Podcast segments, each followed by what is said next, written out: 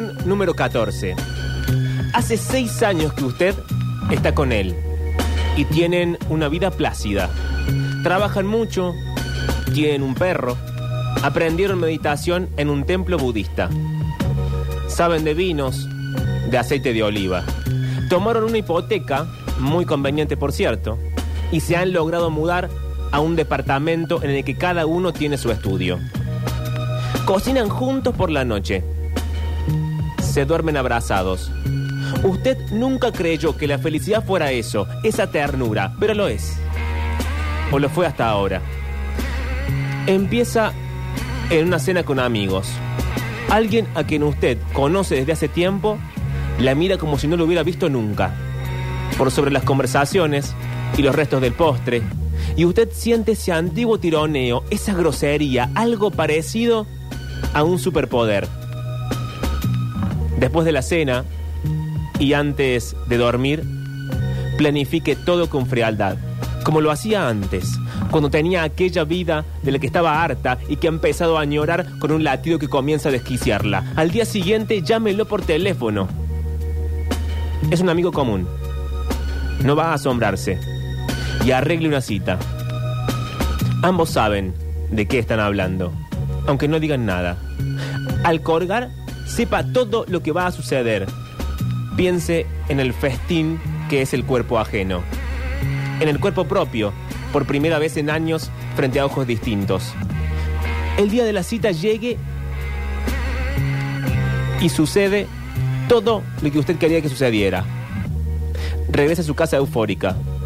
Ríase, siéntase ungida por un optimismo exultante. Desde entonces, como si hubiera roto una compuerta, no pueda detenerse.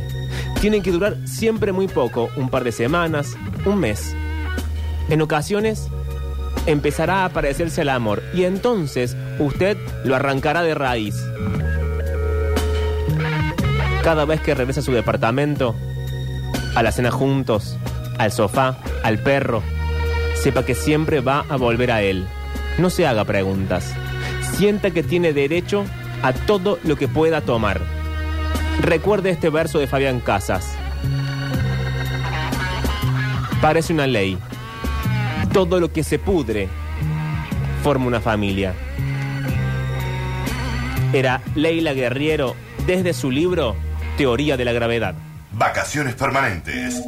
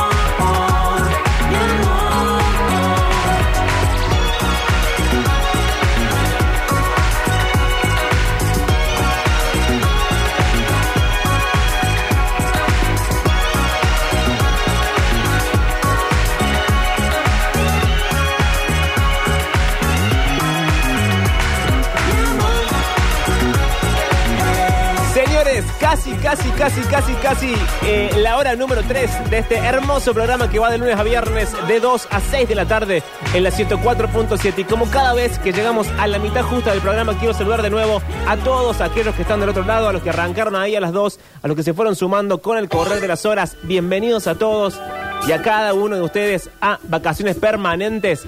Estaremos aquí hasta las 6 en el 104.7, en Río Tercero en el 89.1, en Carlos Paz en el 103.7 y en General Cabrera en el 89.1 y por supuesto en Twitch y en YouTube somos Sucesos TV, ahí nos encuentran y ahí nos ven y ahí compartimos y ahí chatean y ahí me cuentan todo lo que piensan. Y de hecho, si están en Twitch, van a ver dos cosas. Primero, que ha llegado el señor Manuel Rivero. Manuel Rivero, ¿cómo estás? ¿Cómo están ustedes? ¿Todo bien? Un gusto estar acá empezando la semana. No, bueno, no, no tenés que subirte a mi tono, vos podés hablar con el tuyo. Es que pasa que vos venís muy arriba y yo entro como, hola, ¿qué tal? Pues sabes Poné- que en la apertura pasa, yo no, sí que raro, y Manuel dice, hola. y hace un silencio y es como, y es como raro. Yo llego todo sudado con esa onda, tengo que, tengo que ponerme a hacer ejercicio de vocalización antes de entrar para que no parezca que estoy deprimido, porque si no se pudre todo. Para que no se den cuenta que estás deprimido. Claro. Igual que, que venga siempre vestido de negro no ayuda. Eh, ¿Para vos el negro es de depresivo? Eh, Yo no, porque estoy, estoy siempre de negro, pero sí, el, de- el negro y el tono de voz bajo Y, la, y, el, y el pelo y, y el estas pelo, ojeras. sí, las ojeras, Sí, nada ayuda mucho. Sí, está bien. Pero bueno, si están en Twitch y en YouTube también están viendo al, eh, iba a decir al invitado, pero es más que nada un columnista por más que esté eh, en España, por más que esté en el mundo exterior, por más que esté eh, muy lejos nuestro. Estoy hablando del señor eh, Leandro, no sé si es Pugía o Pugia, no sé dónde poner el acento. Leandro, ¿cómo estás? ¿Todo bien? Un gusto saludarlos, Manuel. Un gusto, Pablo. Leandro Pugia. Ah, el acento la Pero U. es complicado, vos sabés, así que queda como libre. Como quieras pronunciarlo, va a estar bien porque es de esos apellidos que los escribieron mal cuando, cuando entraron a Argentina desde Italia. Para, ¿y el verdadero cómo era? Y se rumorea, no estoy seguro, que sería Puglia. Ah. Eh, yo Porque yo diría la sí. J no suele utilizarse en, en italiano. Está bien, tiene sentido, tiene sentido. Lo primero que quiero preguntar es para la gente que está viendo en Twitch, igual lo describo para la gente que está en la radio o en, o en YouTube. Hay atrás tuyo un cuadro que no, no está colgado, está apoyado en una, en una cómoda. ¿El cuadro de qué es? Ah. Que es como una Mona Lisa gorda. ¿Qué está pasando? El cuadro sería. Bueno, ya vamos a hablar un poco de eso hoy. Sí. Ah, eh, clásico de Mona Lisa Bien, eh, eh, con un chicle y, y clavo no tenía. Son los cuadros que uno recoge por la calle, ¿no? ah, cosas que levantaste cosas en cuando la uno migra. Claro. Exactamente. Un poco de eso vamos a hablar hoy. Es un poco el tema de, de cómo va, va cambiando la vida. Bien, antes que nada, yo tengo que llenar un formulario que me pidió el abogado de la radio con cada columnista. Así que arranco rápidamente. Ajá. Nombre, Leandro. perfecto. Colegio, Eh, vengo de Río Tercero, del interior del interior, así que sería Sí. el Colegio Diocesano eh, Alexis Carre, el Colegio de Curas. Ah, ok, bien. O sea, so- vos y yo creo que somos los dos eh, únicos que venimos de, mm, de colegio de curas. Y Mariel, que es mi compañera de más temprano, viene de uno de monjas. Hay mucha educación católica en la mesa. Yo hice, yo hice dos años en un colegio parroquial también. ¿En serio? Claro, en mi recorrido por colegios. bueno, qué miedo todo esto. ¿Estado civil, Leandro? Soltero. Soltero. ¿Comida preferida? Milanesas con puré, vamos a decir. ¿Esto siempre fue así o es una cosa como, ay, me fui a vivir afuera, ahora me gustan las cosas argentinas? Eh, se exacerba un poco el nacionalismo cuando estás afuera. Tenés dos caminos para tomar, el mío ha sido exacerbarlo, así que yo argentino. bien, perfecto. Eh, ¿Qué quería hacer de chico? Presidente. No, bueno. Nunca algo menor, ferretero, no sé, astronauta. Yo estaba, yo estaba en el primario y estaba convencido que podía llegar a haber un camino para llegar a ser presidente. Bien, eh, ¿y en qué momento dijiste, me parece que no es tan fácil? Eh, eh, yo calculo que en el secundario, en algún momento, cuando me di cuenta que sí o sí era abogacía, porque casi todos los presidentes eran abogados, y Sí. dije, no, el camino no, no, no, no, es, el, no es el mío. No, no obstante, lo intenté, formé el centro de estudiantes del secundario en un colegio de curas, lo cual era algo sumamente revelador y muy prontamente se acabaron mis aspiraciones presidenciales. No, no. Duró bastante poco el asunto entonces. Eh, Pampita, ¿es realmente linda o solo combina bien los zapatos? Es realmente linda, podríamos decirle, es la, la- la representación de la pampa húmeda argentina. bueno, no sé si tanto. Tres cosas imprescindibles para vos, objetos, ¿no? Eh, mi almohada, Ok, qué El raro. celular. Sí. Una botellita de agua. Bueno, son los tres objetos más pedorros que se han dicho en esta mesa, me parece. Una botellita de agua es muy humilde. Pero ya con eso yo sobrevivo, yo voy a todos lados en la mano con una botellita de agua. Y con la almohada también, porque sería un poco raro. En una época lo solía hacer, pero después sí, sí, sí, sí, sí, se fue. Ya, ya no, no fue posible y ya no, no lo puedo hacer más, pero me encantaría. A veces salen caros los traslados de una almohada, pero Ya si tengo espacio la llevo. Moria Kazan, ¿una ídola del pensamiento popular o solamente una señora mayor que viste muchos colores fuertes? O una ídola del pensamiento popular argentino. Eh, es la eh, única- eh, la identidad argentina. Es la única respuesta en la que hay quórum total, nadie ha dicho otra cosa. ¿Dragon Ball o los Caballeros del Zodíaco? Dragon Ball, totalmente. Ay, ¿por qué? ¿Cómo puede ser? ¿A dónde estoy yendo a buscar la No sé. No llegué mucho a los Caballeros del Zodíaco y, y Dragon Ball eh, es, es un flechazo directo. ¿Cómo no llegaste? Si hay gente más grande que yo, vos sos más grande que yo, creo. Y hay eh, columnistas más chicos que yo y todos me dicen no llegué. ¿A dónde había que llegar? Había que prender la tele. No sé, se ve que en ese horario no, no, no, no estaba apto para todo público, pero Dragon Ball era muy fácil, era como prenderlo y siempre estaba ahí. Eso es cierto. Eh, ¿Fiambre preferido o verdura preferida? Eh, el jamón ibérico en bellota, si me pongo cheto, pero si no, el salame, vamos a ¿Qué decir. carajo y el verdura jamón preferida. ibérico en bellota? El, to- el jamón ibérico es un es jamón, como el serrano que nosotros tenemos, Sí. el cerdo, nada más que a, a ese cerdo se lo alimenta con bellotas. Entonces solo come bellotas y el sabor es diferente. ¡Wow! Dios. Muy bueno, muy bueno, ¿viste? La gente cuando viene y va al Museo del Jamón, todas esas cosas, eh, siempre, siempre lo, lo busca y regalo derecho para llevar a Argentina siempre va a quedar bien con un jamoncito ibérico. Para, ¿y yo Pero puedo, el salame, yo puedo volver al país con un jamón ibérico en bellota? sí, porque te lo envasan al vacío directamente Ah. desde el supermercado, vas, la gondra, lo sacás. Acá todo, todo, todo, todo tiene plástico. Ok. ¿Conservas amigos de la infancia? Sí, la mayoría. Eh, hay, hay un núcleo duro ahí que le perdonás cualquier eh, partido político, opinión. Decís, y bueno, lo conozco desde chico, ¿qué querés hacer? ¿Por qué la gente mantiene amigos de la infancia? No lo entenderé nunca, pero no importa. ¿Talento oculto? Si tenés alguno, no hace falta que me lo digas. Ah, realmente nunca se me había ocurrido. Y O si no me sale rápido, es que no tengo. Oh, bueno, no tiene.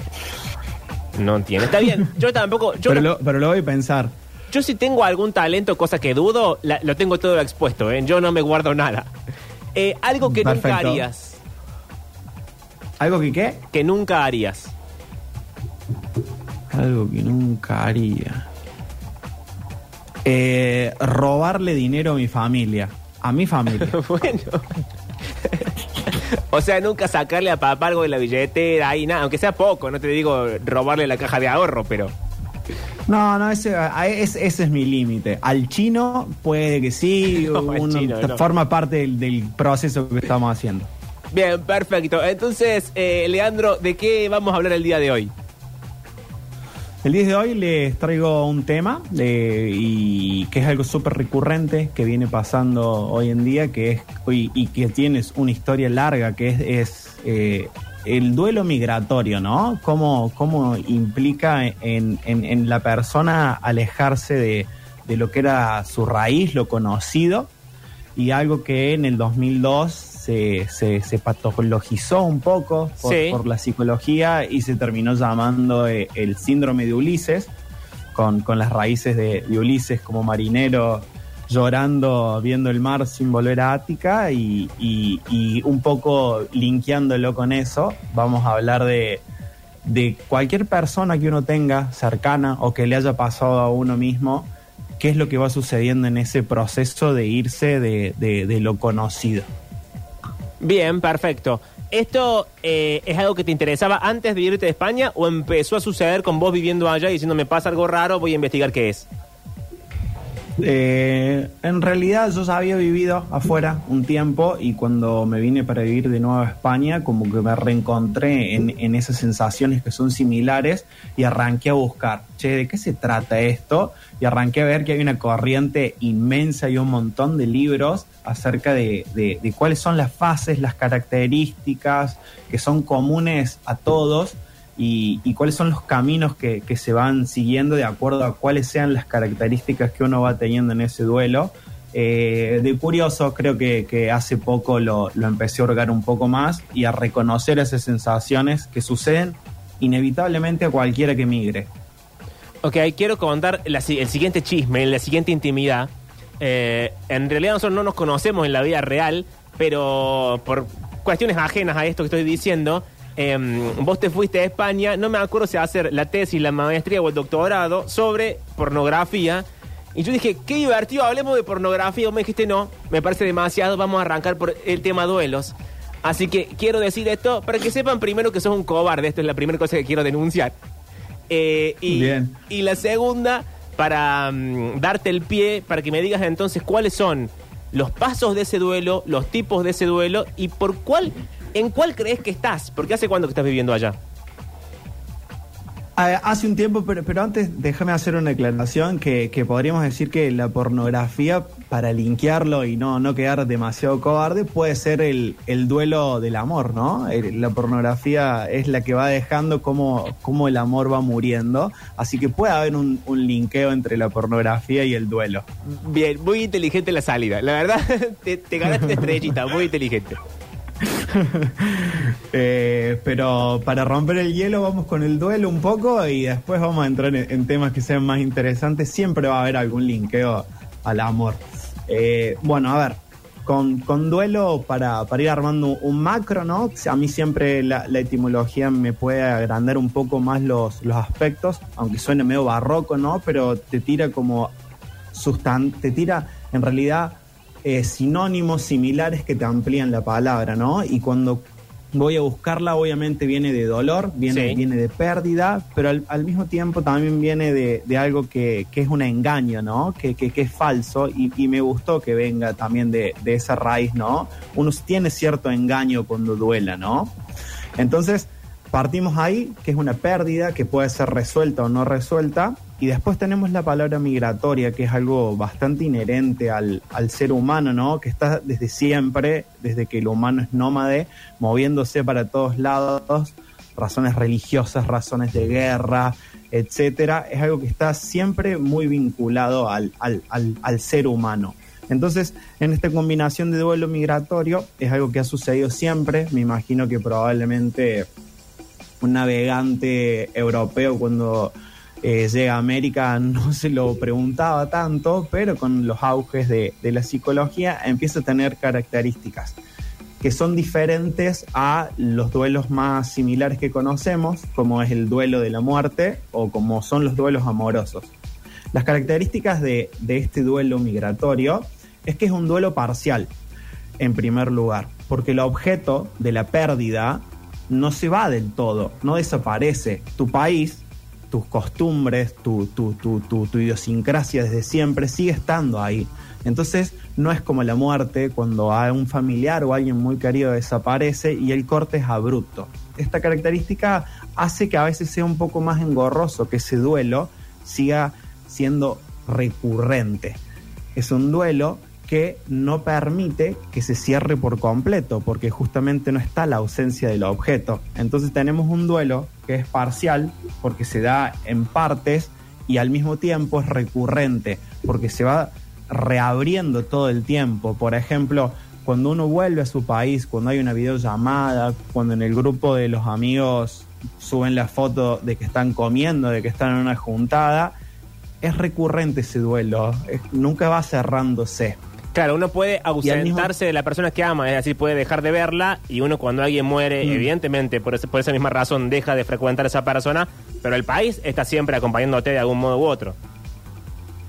Está acompañándote eh, y, y no solo eso, sino que también cuando una persona muere uno dice, bueno, yo ya no me puedo juntar con esta persona muerta a hablar. Alguna gente lo dice, otra gente eh, inventa posibilidades, pero en la normal, digamos que uno no puede volver a juntarse, pero en cambio acá sí está la posibilidad de decir el país sigue estando ahí. Y es una dependencia simplemente mía, es una decisión simplemente mía. Entonces es una característica que, que- que lo hace bastante particular y que después vamos a ir hablando, trae aparejada otras más cosas, pero, pero tenemos como características macro que es un duelo parcial, porque no desaparece el objeto de la pérdida, sino que sigue estando, que es un duelo recurrente, porque uno vuelve siempre a reabrir ese duelo, ¿no? Uno cuando vuelve de visita, cuando lo vienen a visitar, etcétera, ese duelo sigue prolongándose. Y es un duelo múltiple porque está en, en- pequeños detalles, como puede ser desde la lengua, obviamente. Uno cuando empieza a- a procesar en otra lengua, empieza a ver al mundo de otra forma y también a la personalidad de uno de otra forma. Entonces, eh, es múltiple en todos los sentidos. Cuando uno va a buscar un vaso, el vaso, que uno tiene la idea de cómo es el vaso, en el lugar donde estás y migraste no es el mismo vaso y las cosas alrededor tuya no son las mismas y los semáforos no funcionan igual y etcétera, etcétera. Entonces es un duelo múltiple porque son muchas las cositas que se van perdiendo. Y desde que estás allá, ¿cuánto, mm, ¿cuánto consumís el país? O sea, más allá de esas cuestiones domésticas o más allá de las discusiones o las charlas con tus amigos por WhatsApp o más allá de a quien sigas en las redes, eh, ¿cuánto haces de escuchar una, radio en particular, ver un canal de tele en particular, eh, seguir, digamos, la discusión pública? Digo pública no en el sentido de político eh, estrictamente, sino como la discusión que tiene un país sobre sí mismo todo el tiempo. Bueno, particularmente yo soy bastante friki de, la información y tengo la, la suerte de que acá estoy como cuatro horas adelantado. Entonces yo cuando entro a trabajar, las radios de las 6 de la mañana eh, eh, empiezan cuando yo ya estoy bastante despierto y en ritmo laboral. Así que la verdad me acompaña todo el tiempo Argentina. De hecho creo que mucho más de, de lo que estaba allá. Allá para mí siempre yo he sido un fanático de, de- de la televisión argentina. De todo reality que exista, yo los he consumido absolutamente todos. Yo sé de memoria todas las temporadas de Cuestión de Peso, por ejemplo. Para mí la, la televisión formaba parte de eh, una misa de fondo. Siempre estaba ahí, siempre estaba el tele prendido y siempre había un reality dando vuelta. Mis hermanas más grandes me han inculcado mucho en el chimento. Son mis hermanas más grandes y consumían chimento a la tarde, así que yo, yo, yo soy, mi sueño frustrado es ser panelista de, de LAM, por ejemplo. Bueno. Pero más allá de eso, No sé si podemos llegar a tanto, pero esto es la versión doméstica y local de lo que te puedo ofrecer, que más o menos se parece, pero le falta como la gracia, el espectáculo y sobre todas las cosas le falta el sueldo, ¿no? Sí, bueno, yo por mi parte bastante cuidado por la producción, ¿eh? en, en todos los detalles. Yo, yo pedí frutas que no eran de estación y me las trajeron, así que yo, creo yo creo que estamos bastante bien en ese aspecto. Eh, y me olvidé la pregunta que me habías hecho, Pablo. No, no te había hecho ninguna pregunta, solamente estaba interrumpiendo para, para meter un momento de, de pavada, pero quiero que volvamos al duelo, no sin antes que me digas cuál es tu eh, momento preferido de cuestión de peso, si te acordás alguno. Eh, mi momento preferido de cuestión de peso es cuando Luisito creo que va a la casa de Maxi porque no tenía dónde vivir. Sí. Maxi vive en su casa y Luisito le termina robando plata a la mamá de Maxi No, para no. pagar prostitutas. No, no, no. No me acordaba de ese evento hermoso de la televisión. Eso fue una locura. Yo creo que era Claribel Medina en ese momento la, la, la- la conductora y era, era algo, era una masterclass de llevar eso, ¿eh? no era para nada fácil. Y Luisito, bueno, confesándolo, y bueno, dice, yo tengo, tengo una adicción, tenía que ir. Y le roba plata a la madre de Maxi que le había abierto las puertas y la comida de su casa. Pero pará, ¿la adicción era con la comida o con las prostitutas o con ambas cosas? Y teniendo en cuenta más o menos el, el quilaje que manejaba, podríamos decir con ambas cosas seguro, o sea, la comida no cabía duda. Después hay, hay otros momentos que se repiten muchas veces, que era, era la tortura esa que eran de, en, en la primera semana los encerraban y le ponían todas sus comidas preferidas y ellos se sentaban y tenían que mirarla sin poder consumirla. Un programa que era solamente hacerle daño a los participantes, o sea, la gracia era que le hacían daño a la gente. Al principio no, cuando, cuando llegan a, a implementar, una- no me acuerdo el nombre de la ley, la ley de obesidad o detalles, que me acuerdo que llegan a armar un, un escenario gigante, una, una manifestación inmensa. Hasta ahí tenía su parte cultural y revolucionaria el Claro, programa. con, con Andrea y- Politi, y cuando lo conducía Andrea Politi. Exacto, sí, después ya termina siendo como, como lo que conocemos de los reality japoneses que, que lo van torturando a, a más no poder, después sí se convierte en eso, cuestión de peso. Bueno, pero ahora quiero sacarte de la pavada y llevarte de nuevo a, a los duelos porque me dijiste que había características mucho más puntuales, más allá de esta que estamos hablando de que efectivamente uno puede irse más lejos, más cerca, etcétera, pero el país eh, sigue con uno y te va acompañando en las cosas más pequeñas y más domésticas. Total, Pablo. Yo, yo creo que acá se pone como, como más entendible esto, más allá de las características, porque se le han trazado fases. Y tiene cuatro fases. Cualquier persona que emigra tiene cuatro fases. La primera es la, la fase luna de miel, ¿no? Vi- Vinculándola con el amor, sería como los tiempos de enamoramiento de rosas, esos seis meses, un año en donde te fascinan los defectos del otro. Bueno, en la etapa migratoria de, de la luna de miel, uno eh, viene con toda la expectativa idealizada de, de ese país. Entonces, eh, quiere consumir absolutamente todo y todo le parece fantástico. Si estás en un lugar de playa, querés consumir eso que fuiste a buscar. Si estás en un lugar con patrimonio histórico, querés consumir eso que fuiste a buscar. Entonces uno está totalmente romantizado y enamorado de, de- de- de eso que está viviendo, ¿no? Que es generalmente quizás algo muy similar que le sucede a, a la gente que es un turista y va a un lugar y recorre ese lugar y le gusta mucho, pero, pero es muy diferente ese turismo a- al viajero que se instala años y que migra y que pasa por diferentes procesos. La primera fase es esa, que siempre ocurre. Estás totalmente flashado con el lugar, te encanta, te parece todo fantástico, fuiste a buscar todo y sos un turista pero prolongado, alargándolo. Después, la segunda fase del duelo migratorio es el choque cultural. Sí. Es cuando ya empezás a, a bajar la idealización del lugar y decís, ah, sí, che, ¿y cuáles son los papeles como para estar legal acá? ¿Y cómo busco laburo? Y si busco laburo, ¿dónde arranco? Y empieza otro proceso en donde vos tenés un choque cultural, en donde dicen, che, mira, este país es así, el- las fórmulas son estas, las leyes son estas, el lenguaje que se utiliza es este. Y entonces ahí entra una característica que siempre sucede, que es algo duro, que es como uno va perdiendo la identidad que tenía. Porque uno mal que bien, durante tantos años en su país, ha ido formando un grupo, contactos, red de personas que conoce, sabe más o menos cómo manejarse. Ya tiene un DNI hecho, algo que es básico, ¿no? Pero uno ya tiene un nombre, un DNI, etcétera, un alta en lo que fuera que, que es necesario para trabajar. En cambio, acá se va perdiendo esa identidad y se va descubriendo una nueva, ¿no? En, en- en el choque cultural que se va produciendo. Luego la tercera fase es la adaptación. Es la que decís, ok, tengo que empezar a culturizarme con este lugar y tengo que empezar a incorporar cómo es que acá se vive, ¿no? Ese típico refrán de en Roma vive como los romanos, ok, ¿cómo es vivir aquí donde estoy? cuáles son las lenguas que se manejan, los modismos que se manejan y de qué manera me desenvuelvo y empiezo a, a apropiarme de esto. Los otros días veía una en, en algo que se llama Agenda 2030 del Banco Francés, que hay mucha gente que habla, estaba el, el padre de Cecilia Roth Sí. comentando una vida increíble de él, ¿no?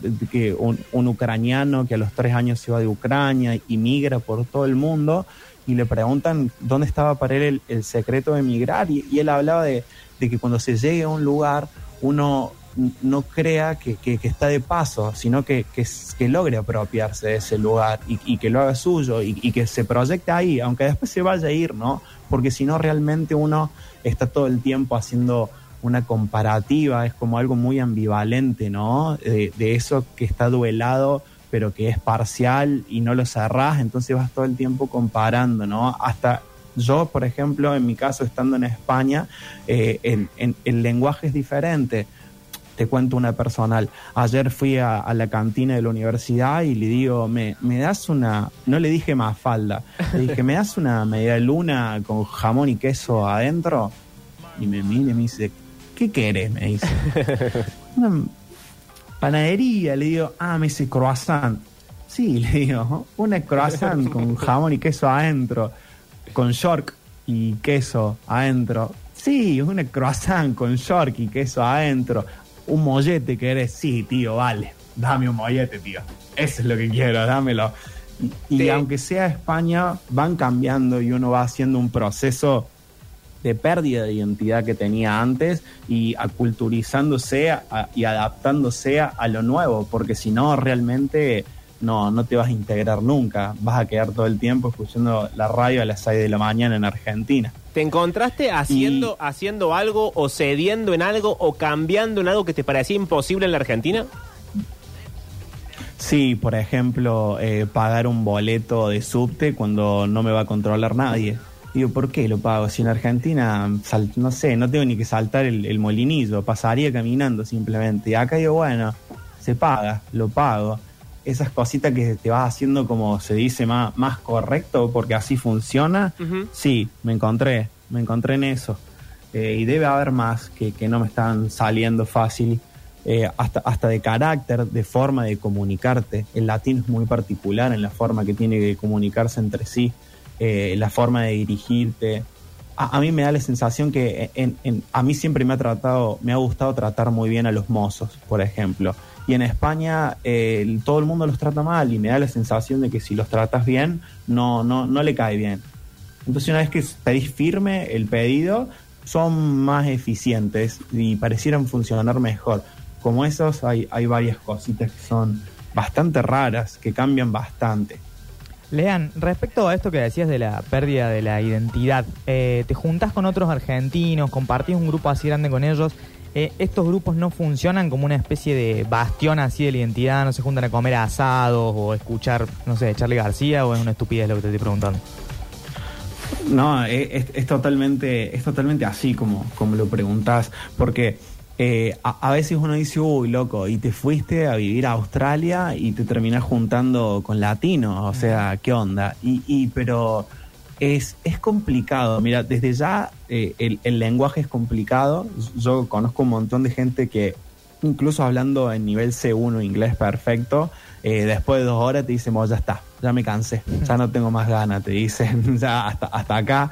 Y, y uno, hay, hay algo que, que es el chiste, que es eh, la forma de comunicarte, que son las costumbres, que son la- las posibilidades que tenés de, de entenderte en un lenguaje que pareciera ser propio. Mm, mm, Te digo con el latino incluso, ¿eh? Claro.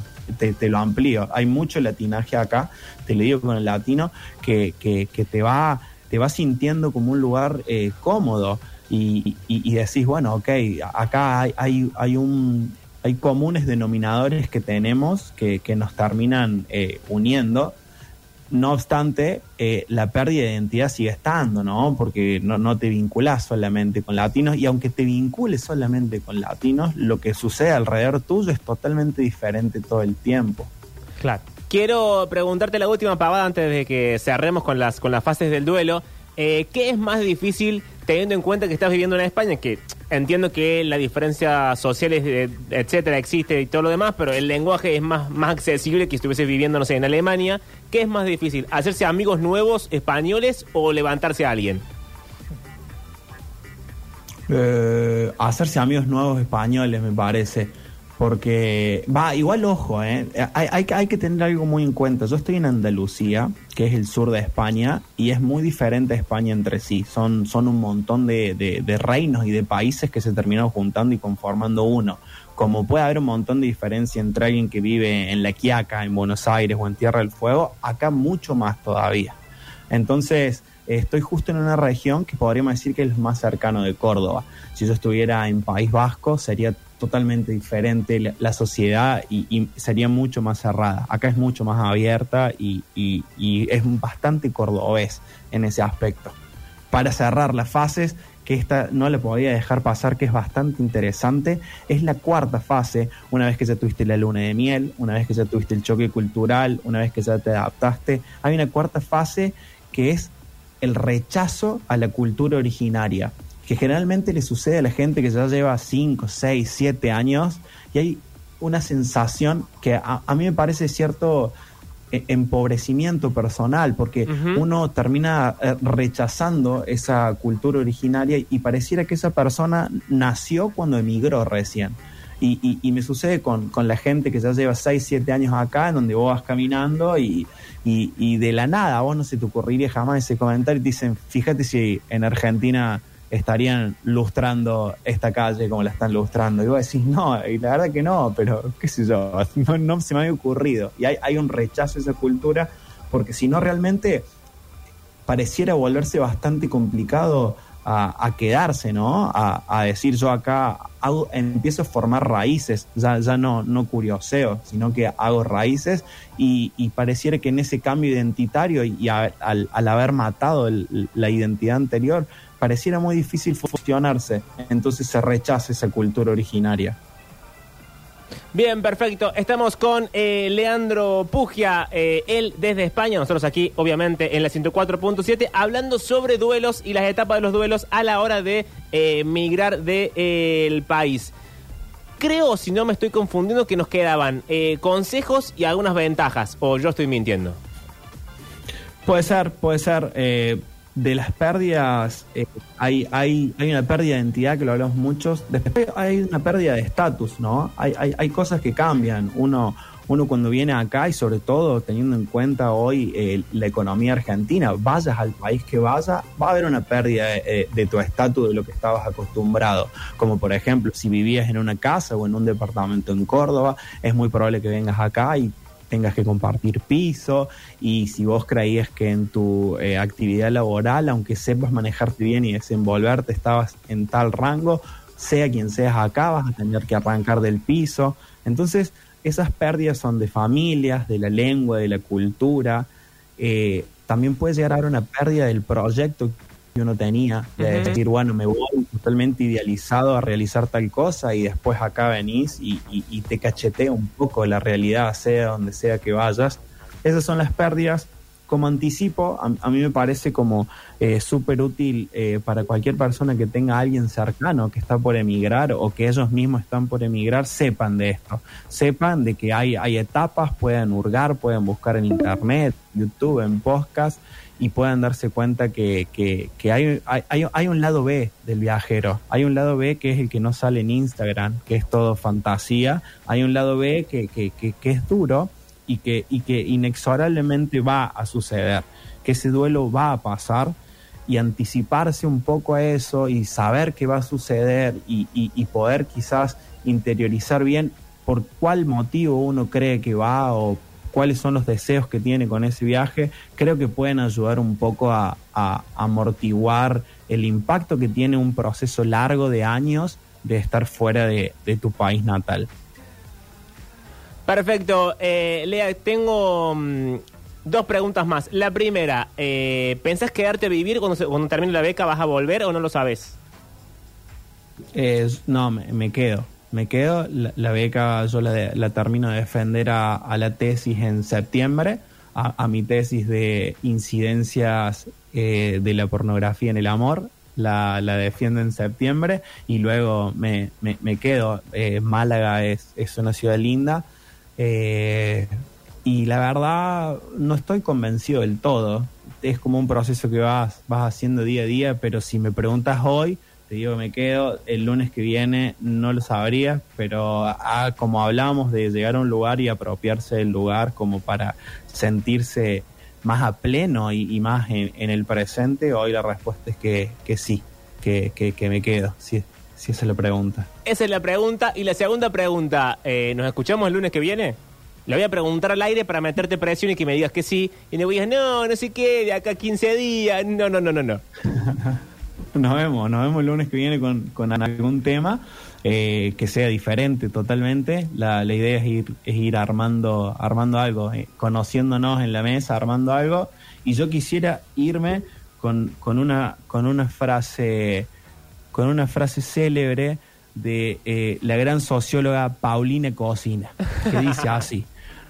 No hay forma que alguien entienda lo que es emigrar si no lo hizo. Y no hay forma de emigrar y que puedas anticiparte a cómo vas a sentirte.